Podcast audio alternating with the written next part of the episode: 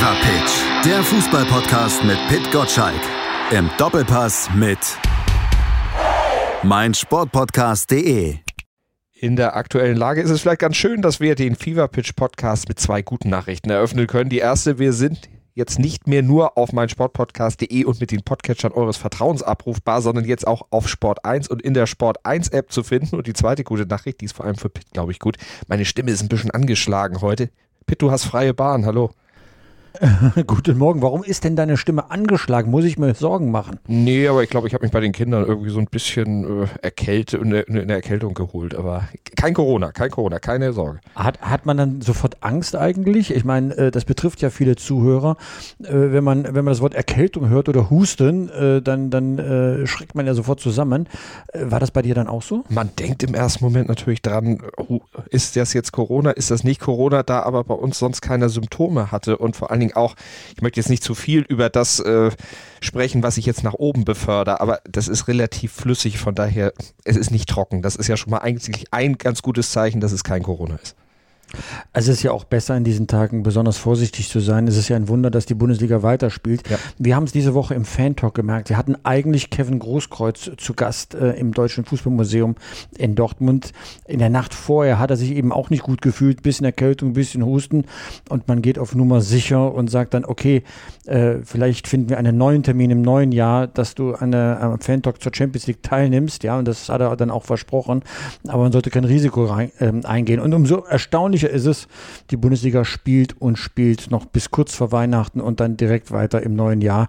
Also das ist schon ein gewagter Ritt, wenn man äh, gleichzeitig die politische Lage so mitbekommt. Die Frage ist ja auch, sind die Konzepte in der Bundesliga wirklich so gut, dass das eben auch alles möglich ist und viel besser ist als im, ich sag mal, normalen Leben? Also wir alle sind ja nun Halbvirologen geworden. Allein dadurch, dass wir so oft äh, den Virologen zuhören, kriegt man ja ein bisschen Fortbildung mit. Ich mache mir da jetzt kein Urteil an über ein Hygienekonzept. Es klingt nur für mich rein mit dem Menschenverstand betrachtet sehr vernünftig. Äh, gleichwohl, es gelten da andere Gesetze als im richtigen Leben. Die Fußball-Bundesliga als Wirtschaftsfaktor versucht genauso ums Überleben zu kämpfen wie jede andere Branche auch. Vielleicht hat man ein paar Vorteile in der Bundesliga, weil man auch ein bisschen mehr Geld hat ähm, und vielleicht auch als Volksgut sich sieht, dass es irgendwie weitergeht. Aber ein mulmiges Gefühl, glaube ich, bleibt bei allen. Ähm, deswegen war ich schon fast schon froh, diese Woche in der Champions League, ähm, dass man wieder sich auf sportliche Dinge konzentrieren kann. Vier deutsche Mannschaften im Achtelfinale der Champions League. Hurra, das hat es wirklich so in dieser Form lange nicht mehr gegeben. Ganz genau. Alle sind weiter, alle auf ihre Art, aber auf jeden Fall weiter. Ja, von daher eine gute Woche für den deutschen Fußball. Absolut. Und vor allem vier, alle vier Mannschaften haben ja Weiterkommen auch ähm, ganz unterschiedliche Weise verdient. Die Bayern natürlich marschieren die weiter. Aber RB Leipzig, man vergisst das ja fast, hat äh, zwischenzeitlich mal 0 zu 5 äh, bei Manchester United verloren und gewinnt dann das Rückspiel 3 zu 2. Ja, am Ende war es ein bisschen knapp, die letzten Sekunden, weil Manchester dann noch zwei Tore geschossen hat. Aber mit diesem Engagement, mit diesem Mumm Fußball zu spielen gegen so eine ähm, Premier League-Mannschaft, dazu gehört schon etwas. Also auch verdient weitergekommen. Dann Borussia Dortmund. Man hat schon wieder fast vergessen, was für ein Stolperstart das, äh, das gewesen ist, äh, wie man reingekommen ist in die, äh, in die Champions League-Saison. Und man hat schon das Schlimmste befürchtet, ob wieder diese Transusigkeit äh, um sich greift, die man von Borussia Dortmund aus den vergangenen Jahren kennt. Und am Ende souverän Gruppenerster alles richtig gemacht, würde ich mal sagen. Ja, und dann Borussia Mönchengladbach, der Höhepunkt, wie ich finde, weil von denen hat man es am wenigsten gerechnet, wenn man in einer Gruppe spielt mit Real Madrid, Inter Mailand und Donetsk. Ja, ja man hat gezittert, weil man 0 zu 2 verloren hat, aber wie unfair wäre es gewesen, wenn Gladbach ausgeschieden wäre. Zweimal hat man 2 zu 0 geführt äh, zu Beginn der Champions League-Saison, nämlich gegen äh, Real Madrid und Inter Mailand. Dann jeweils äh, in der Nachspielzeit den Ausgleich kassiert. Unglücklich zu Hause gegen Inter Mailand 2 zu 3 verloren. Zwischen zwischenzeitlich Donetsk aus dem Stadion geschossen, geschossen 0 zu 6, 0 zu 4, also in Summe äh, 10 Tore geschossen gegen die Mannschaft. Also so jemand hat ja verdient, weiterzukommen. Als Gruppenzweiter, wunderbar, aber die Freude war riesengroß am Niederrhein. Das auf jeden Fall. Jetzt sagst du, das wäre unverdient gewesen, wenn sie nicht weitergekommen wären und fügst da die Tore in der Nachspielzeit an. Jetzt muss man aber auch sagen, ein Spiel dauert ja nun mal, ich weiß, in manchen Sendungen müsste ich dafür bezahlen, aber hier braucht keiner bezahlen. Dauert jemand 90 Minuten plus X. Und da muss man auch bis zum Ende dann auch den Fokus so halten. Das waren ja jetzt keine, keine geschenkten Tore in dem Sinn, dass da da irgendwas ah, Absolut richtig. Ich bin da total befangen, weil wenn äh, deutsche Mannschaften international spielen, dann oute ich mich auch gerne dann als, als Fan des Fußballs. Ja, ich habe ja immer zwei Sichtweisen auf den Fußball. Einmal als Journalist, sehr kritisch und analysierend. Das andere Mal bin ich aber doch Fußballfan und natürlich will man, dass die eigenen Mannschaften aus der Bundesliga möglichst weit kommen. Und äh, dann äh, bewertet man, wenn ich jetzt so etwas sage, dass es, es gehört sich eigentlich nicht, du hast völlig recht mit deiner Kritik, aber gehört sich eigentlich nicht, da ein bisschen enthusiastischer dann vielleicht die äh, Situation zu formulieren, als sie in der Wirklichkeit ist. In der Sache hast du komplett recht ist ja auch völlig richtig. Ich bin ja eigentlich auch Inter Mailand-Sympathisant, aber so wie die aktuell wirklich spielen, da fällt mir die Sympathie dann doch schon recht schwer. Naja, Tabellenletzter geworden hätte vorher auch niemand nee. gedacht, ne? In der Gruppe definitiv nicht. Also von daher auch eine negative Überraschung. Aber im Grunde, wenn man Inter in den letzten Wochen gesehen hat, ist es auch dann keine Überraschung mehr gewesen. Also positive Woche für den deutschen Fußball. Es gibt aber jetzt einige, die sagen, na, so positiv war das dann doch nicht alles. Vor allen Dingen die, die eben ganz genau hingeguckt haben, als der Verteilungsschlüssel der Medieneinnahmen der ersten und zweiten Bundesliga bekannt gegeben wurde. Die Entscheidung darüber fiel ja Anfang der Woche, war mit Spannung erwartet worden und ja, einige sind, wie gesagt, enttäuscht. So zum Beispiel Andreas Rettich, der Ex-DFL-Geschäftsführer und Bundesliga-Manager und Ex-St. Pauli-Boss. Der war ja auch schon mal bei dir hier im Feverpitch-Podcast im Interview. Der hat jetzt im Interview mit dem Sportinformationsdienst heftige Kritik an dem Beschluss geübt. Wir hören mal rein.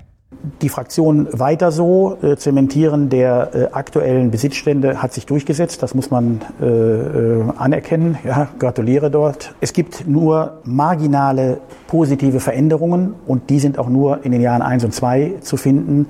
Ähm, nämlich da ist in Ansätzen ganz zart eine etwas solidarischere Verteilung äh, zu erkennen. Die wird allerdings in den Jahren drei und vier bereits wieder einkassiert.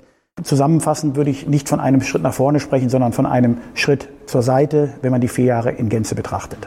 Also eine ziemlich kritische Auseinandersetzung mit dem, was da bekannt gegeben wurde, was da erarbeitet wurde. Kann man sagen, die G15 hat über die K14 gesiegt, hat rummeniges Gipfeltreffen am Ende Erfolg gehabt? Also diesen Kompromiss führt die DFL-Geschäftsführung herbei. Und die DFL-Geschäftsführung ist abhängig von 36 Clubs, nämlich die der ersten und zweiten Liga. Und in diesem äh, Kompromiss äh, hat man vorher alle Seiten gehört. Und das hat Christian Seifert mit seiner Mannschaft definitiv getan. Man hat ja auch Vertreter im Präsidium aus den Vereinen, die aus ganz unterschiedlichen Motivationen heraus argumentieren. Und am Ende ist es ein Kompromiss. Ich kenne Andreas Rettich jetzt seit langer, langer Zeit und weiß natürlich, dass er eher einem radikalen ähm, ähm, Lösungsweg gefolgt wäre. Aber es ist keine Zeit für radikale Lösungen oder für Experimente. Es geht darum, die großen und die kleinen Vereine am Leben zu halten. Und deswegen sucht man solche Kompromisse. Es gibt ja insgesamt äh, vier Säulen. Die erste Säule über 50 Prozent wird komplett gleich verteilt über alle Vereine, also geteilt zwischen erster und zweiter Liga natürlich. Die zweite Säule fast genauso groß äh, und knapp über 40 Prozent wird nach Leistung verteilt, nach einem Fünfjahres-Ranking, so wie das auch äh, international äh, passiert. Und da muss man sagen, wird natürlich der FC Bayern immer den größten Batzen kriegen und nicht Arminia äh, Bielefeld. Dann kommt sowas dazu wie Nachwuchs und Öffentlichkeitsinteresse an den Vereinen, kleine Prozentpunkte und ja, in, in, Summe dann auch wieder 10 Prozent, aber kann man fast vernachlässigen. So, diese Schere, die man immer zwischen reichen und armen Clubs dann nimmt, die hat sich etwas äh, geschlossen. Äh, Bayern München wird nicht mehr das Vierfache vom Schlusslicht bekommen, sondern das Dreifache, wenn alles normal läuft. Und das ist jetzt auch grob gerechnet. Äh, hätte das, äh, sag mal, noch mehr geschlossen werden können? Ja, aber natürlich, hat er doch Andreas Rettich komplett recht. Aber er muss akzeptieren, dass nicht alles nach seiner Nase läuft und ähm, auch er nicht derjenige ist, der bestimmt, sondern das sind Mehrheitsverhältnisse in der Bundesliga. Die Vereine entscheiden darüber, was, äh, wie das Geld verteilt wird. Und da gibt es eine Mehrheit dafür, es so zu machen, wie es gemacht worden ist. Das mag er dann kritisieren, aber muss aber genauso nach meinem demokratischen Verständnis akzeptieren, dass äh, offenbar mehr Leute eine andere äh, Meinung äh, vertreten. Und äh, so ist es dann halt auch äh, gekommen, dass er sich immer ein Herz für die kleinen Vereine zeigt, ist bekannt. Daraus zieht er ja auch seine Legitimation, so zu argumentieren, wie er argumentiert. aber äh, die Mannschaften rund um den FC St. Pauli, um die, diesen Verein mal stellvertretend zu nennen, sind nicht das Maß aller Dinge. Ja, nochmal, hätte ich mir persönlich noch mehr Gerechtigkeit bei der Geldverteilung gewünscht? Ja, natürlich. Aber ich verstehe das Bestreben der Bundesliga, eine Kompromisslösung herbeizuführen. Das ist gelungen und das ist ein Kraftakt. Es hat viele Sitzungen gegeben im Hintergrund, um das sicherzustellen. Und das sollte man irgendwann auch mal akzeptieren. Aber er hat natürlich noch nachgelegt und auch erklärt, dass das, was da jetzt beschlossen wurde, ja, erstmal äh, hat so als Zuckerstückchen bezeichnet, was dann eben äh, hingeworfen wurde, um erstmal so ein bisschen nach außen hin Ruhe zu tragen. Aber er hat eine große Befürchtung. Deshalb befürchte ich, dass diese ungleiche Verteilung ähm, am Ende zu einer weiteren sich öffnenden Schere führt und gleichzeitig dann auch ähm, die Vereine, die diese Lücke ausgleichen wollen, in die äh, Hände von oder Arme von Investoren treiben wird, wenn sie sportlichen Erfolg haben wollen. Weil sie müssen letztlich ja genau diese, dieses Delta, was immer größer wird, in irgendeiner Form ausgleichen. Das ist durch kluges Management oder durch gute Trainerleistungen oder Nachwuchsförderung kaum noch zu schaffen. Er malt das Schreckgespenst, der böse Investor.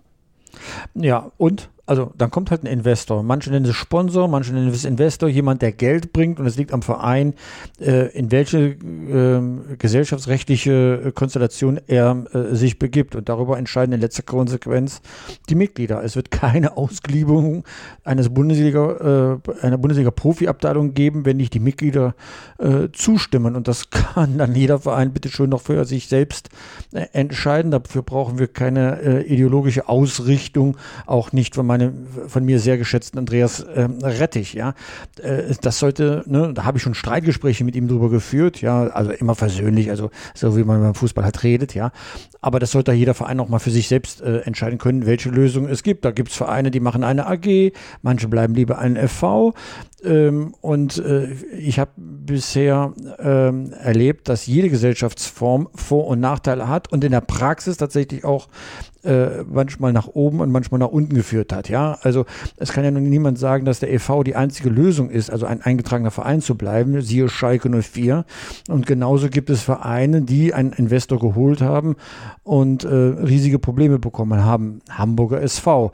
Es kommt eher darauf an, wie man mit diesem Geld umgeht und welche Managementqualitäten da hat. Na, und da gehört Andreas Rettich jetzt zu denen, die ja noch nicht deutscher Meister geworden sind. Ja, also wenn ich mir dagegen mal Max Eberl angucke, der zwar auch noch nicht Meister geworden ist, aber wie der aus einem Kellerkind der Bundesliga eine Mannschaft geformt hat, die etwas Historisches geleistet hat, nämlich zum ersten Mal in die K.O.-Runde der Champions League ein, äh, eingezogen ist, ja.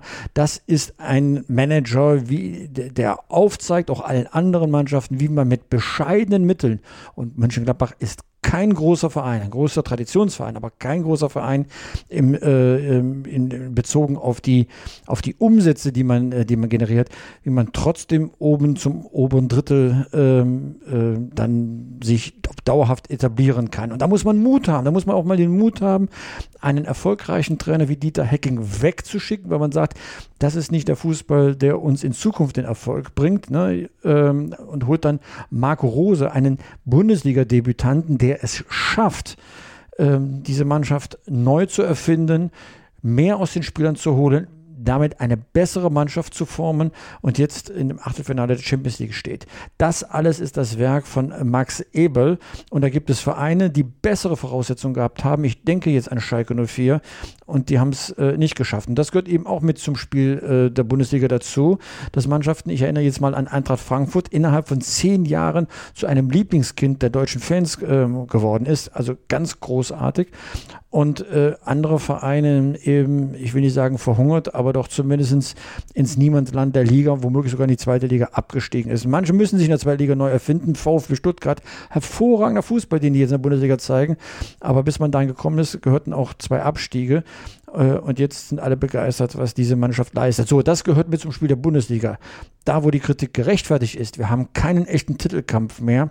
Das liegt aber nicht am Geld. Wenn Borussia Dortmund nicht in der Lage ist, zu Hause den 1. FC Köln zu schlagen, Dortmund hat auch mehr Geld als die Kölner und haben es nicht geschafft. Da lassen sie die Punkte liegen, um am Ende vielleicht doch vor den äh, Bayern zu landen, wenn die Bayern nicht über ein 3 zu 3 gegen RB Leipzig hinauskommen. Da muss man eben die Punkte sammeln, um das ganze spannend zu machen. Ja, dass äh, äh, Rettich dann immer von einem fairen Wettbewerb redet, klar, aber auch das ist Lobbyarbeit, die er betreibt und als solche muss man die auch bezeichnen.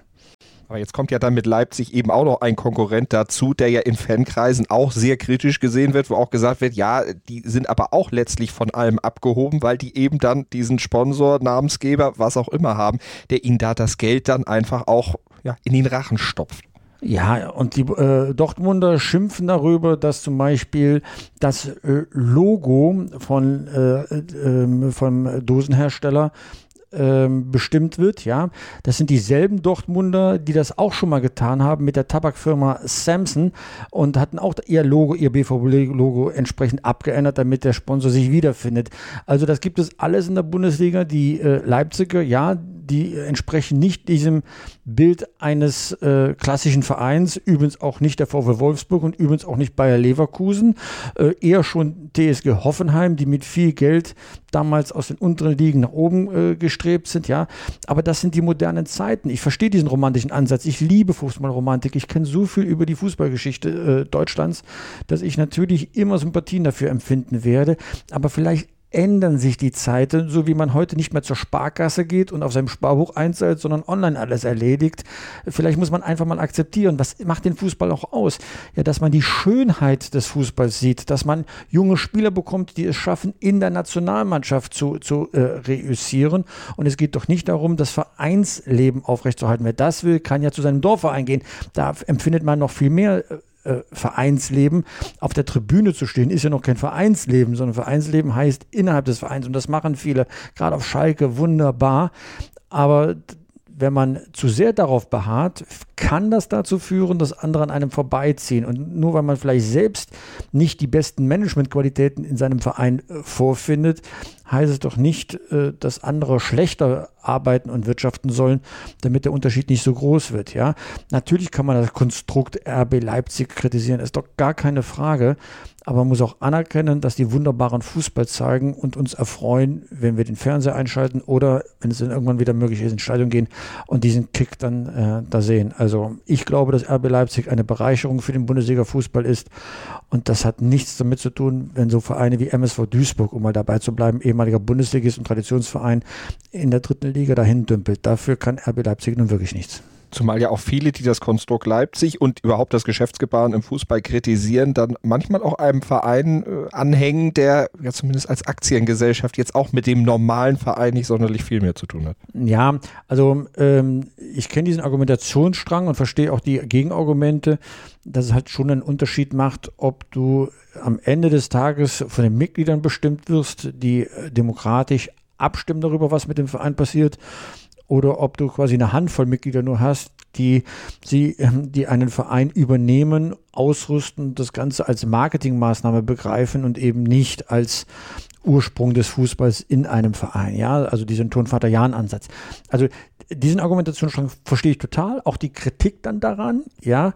Ähm, ich habe eine andere Perspektive darauf. Ich gucke darauf, was auf dem Rasen passiert. Und deswegen ähm, kann man mal einfach unterschiedlicher Meinung sein.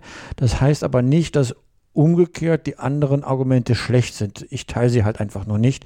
Und das ist doch völlig okay, wenn man unterschiedlicher Meinung ist. Ähm, ich habe halt keine Lust darauf, wenn dann diese Sachdiskussion dann irgendwann ins Persönliche abdriftet. Ja, so wie ich die Andreas Rettich äh, Argumentation sehr gut nachvollziehen kann, heißt es ja nicht, und das weiß er auch, dass ich sie teile. Und dann äh, kann man ja darüber so reden, dass man abends noch ein Bier miteinander trinken kann.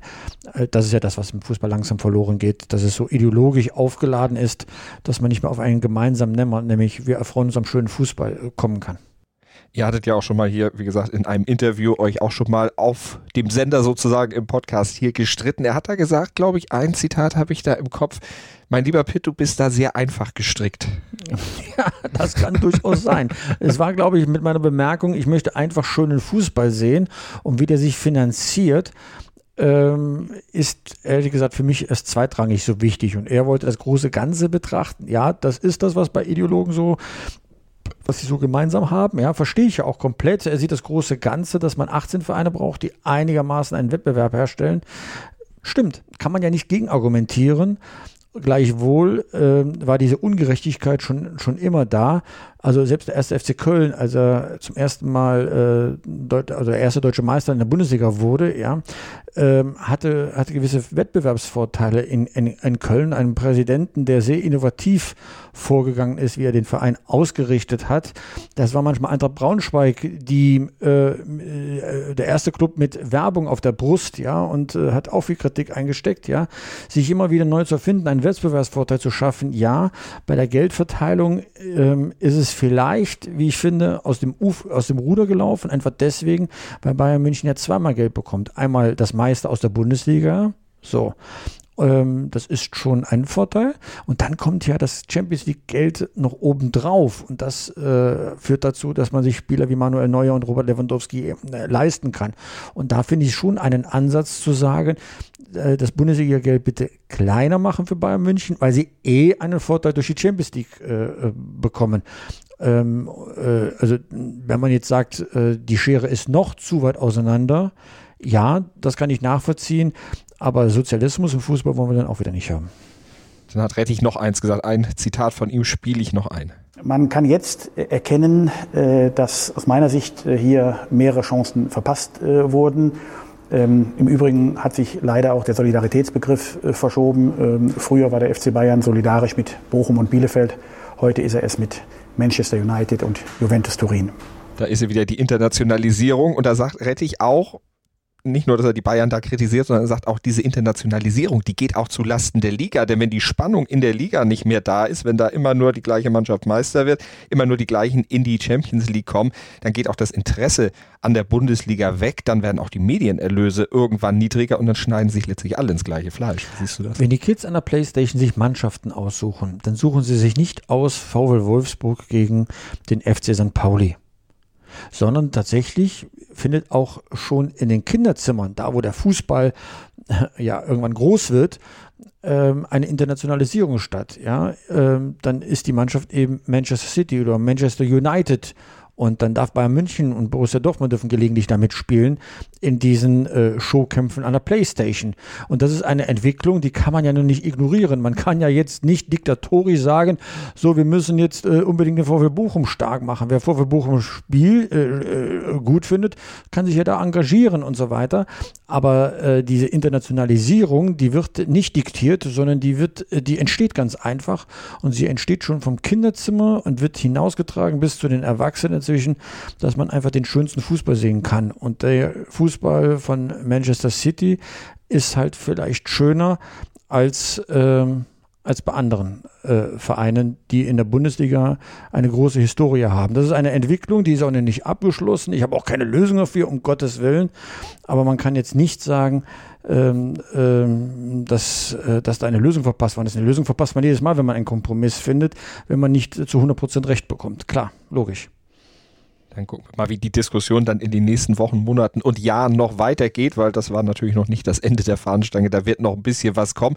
Um den Kreis zu schließen, können wir nochmal auf Gladbach eingehen. Also, wir haben sie herausgestellt für ihre tollen Leistungen in der Champions League. In der Bundesliga ist es dagegen, ja, wenn wir auf die Tabelle gucken, stand jetzt eher noch so ein bisschen durchwachsen. Zehn Spiele, vier Siege, vier Unentschieden, zwei Niederlagen. Platz sieben aktuell, 16 Punkte und viele Spiele vor allen Dingen auch auf der Zielgeraden dann auch noch wieder verloren oder beziehungsweise Punkte abgegeben, gar nicht verloren, sondern Punkte eben liegen gelassen. Äh, hängt das aus deiner Sicht mit der Doppelbelastung und der ja noch nicht so verinnerlichten Doppelbelastung bei Gladbach zusammen? Naja, also äh, die Doppelbelastung sind die Spieler jetzt schon gewohnt. Ähm, aber vielleicht lassen einfach mal die Kräfte nach oder der Fußball, den man spielt, äh, beinhaltet schon äh, Formschwankungen. Also das erlebt man ja bei manchen, bei manchen Mannschaften. Bayern München schießt vorne wieder Tore, aber wenn du sehr offensiv bist, weil du sehr hoch attackierst, bist du hinten anfällig und kassierst auch viele Tore. Siehe 3 zu 3 gegen RB Leipzig. Und bei den Gladbachern äh, kann man nicht von einer ausgereiften Mannschaft äh, sprechen, aber man kann davon sprechen, dass diese Mannschaft von Jahr zu Jahr besser wird Was man der Mannschaft eher wünschen muss, ist, dass sie nicht wieder auseinandergerissen wird, weil die Spieler natürlich, wenn sie so einen Erfolg haben wie den Einzug ins Achtelfinale, ähm, dann auch sehr begehrt sind bei, bei anderen Vereinen, wo noch mehr Geld bezahlt wird, ja. Aber dass man nicht beständig ist, äh, halte ich für ganz normal. Ähm, Doppelbelastung ist vielleicht ein Grund dafür, äh, dass man einfach Verschleißerscheinungen auch spürt. Wir wollen die Saison ja jetzt auch noch nicht abschließen. Da sind ja noch ein paar Spiele zu spielen. Wir haben ja erst den zehnten Spieltag absolviert. Der elfte steht an. Da müssen die Gladbacher zu Hause gegen Hertha BSC ran. Aber wie, wie siehst du die weitere Entwicklung der Gladbacher jetzt? Äh, was, was traust du denen jetzt zu in der Bundesliga? Wie schnell schaffen sie es dann auch wieder in die Champions League Plätze? Weil das ist ja mittlerweile, es muss ja mittlerweile dann auch das Ziel sein. Also zumindest mal in der Europa League zu sein. Jedes Jahr, Jahr für Jahr und sich da dann eben auch zu konsolidieren. Also ich glaube, auf ähm, Gladbach wartet jetzt eine ganz andere Gefahr. Am Montag äh, werden die Gegner im Achtelfinale der Champions League ausgelost. Die Spiele finden Februar, März statt. Und es kann sein, dass diese Spieler, die ja auch alle international aufgestellt und ausgerichtet sind, darauf brennen, sich äh, ähm, wir, da zu präsentieren. Und dass man dann vielleicht in der Zwischenzeit die Bundesliga vernachlässigt. Nicht bewusst. Jeder wird sagen, nein, Bundesliga ist das Wichtigste, das ist unser Tagesgeschäft. Ja, klar, das sagen sie alle. Aber äh, in Gedanken ist man dann schon dabei, wenn ich großartig, gegen wen wir da spielen dürfen, da können wir uns zeigen. Und das ähm, ist das eine. Das andere ist, Borussia Dortmund hat es ja auch erlebt vor zwei Jahren, dass natürlich die Ansprüche steigen und Ansprüche und Erwartungen bewirken manchmal, dass man, dass die Beine gelähmt sind, ja, und dass man vielleicht nicht mehr so locker und unbeschwert äh, spielt, wie man das vorher getan hat. Also das wird jetzt noch spannend sein, wie Gladbach mit der Situation umgeht, dass man Großes im Vereinsleben geleistet hat.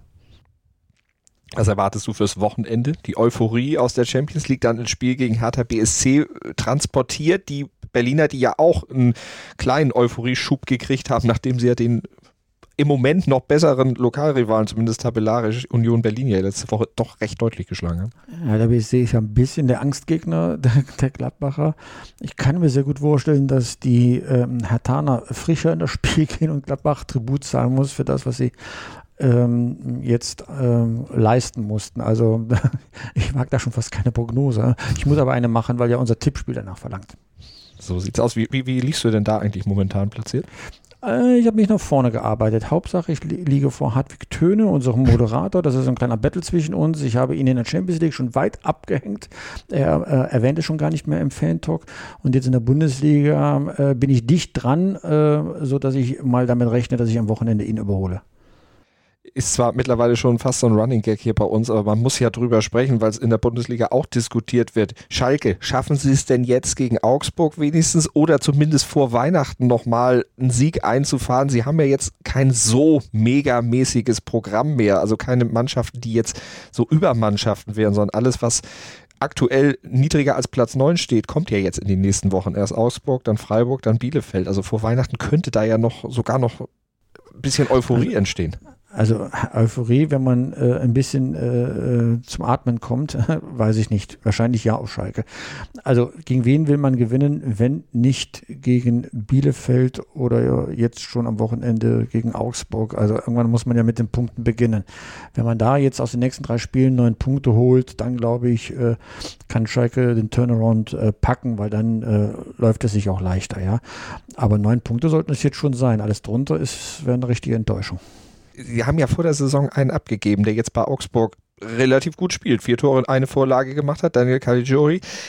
So einer fehlt bei Schalke, weil der genau das verkörperte, was man ja bei Schalke jetzt versucht einzuimpfen. Man, man hatte seine Gründe, warum man ihn abgegeben hat, ablösefrei, aber gerade so die Mentalität, die würde jetzt ganz gut tun. Ja, das sagt man so einfach, ne? Aber Caligiuri war auch dabei, als man letztes Jahr schon in den Abstiegskampf geraten ist. Also da war er noch äh, Stammspieler. Also man hat da manchmal keine Erklärung dafür, warum ein Spieler den Verein verlässt, im neuen Umfeld größere und bessere Leistung bringt. Das ist bei Caligiuri definitiv der Fall. Aber jetzt an einem Spieler das abhängig zu machen, weiß ich nicht. Es fehlen einfach die richtig großen Verstärkungen in der Truppe von Schalke 04, aber das haben wir ja schon mehrfach genau. hier thematisiert. Und das hat mit der finanziellen Situation von Schalke zu tun. Man versucht da sein Bestes auf Schalke und vielleicht ist manchmal das Beste nicht gut genug. Was wird noch ein Thema am Wochenende sein, was dich dann vor allen Dingen vor den Fernseher zieht? Also der Doppelpass hat einen großen Gast am, am Sonntag, nämlich Freddy Bobic von Eintracht Frankfurt. Äh, und der wird mal erklären, wie man so als Mannschaft von Eintracht Frankfurt die Sache mit der Geldverteilung und den Ambitionen im Umfeld der ganz großen Clubs dann so sieht. Sonntag, 11 Uhr, solltet ihr dann einschalten. Zweieinhalb Stunden? Zweieinhalb Stunden und dann euch die Zeit für den Doppelpass nehmen. Ab Montag dann wieder 6.10 Uhr natürlich den Feverpitch Newsletter lesen, wenn ihr ihn abonniert habt unter newsletter.pitgottschalk.de und dann nächsten Donnerstag sind wir dann auch mit dem Podcast schon wieder da. Nicht mehr nur auf meinsportpodcast.de oder mit dem Podcatcher eurer Wahl zu hören, sondern mittlerweile ja auch in der Sport 1 Welt angekommen. Dort könnt ihr ihn auch ganz bequem dann mit der Sport 1 App hören. Ja, macht das reichlich, gebt uns Feedback und dann freuen wir uns auf die nächste Woche. Danke dir, Pitt. Ciao, ciao, Malte.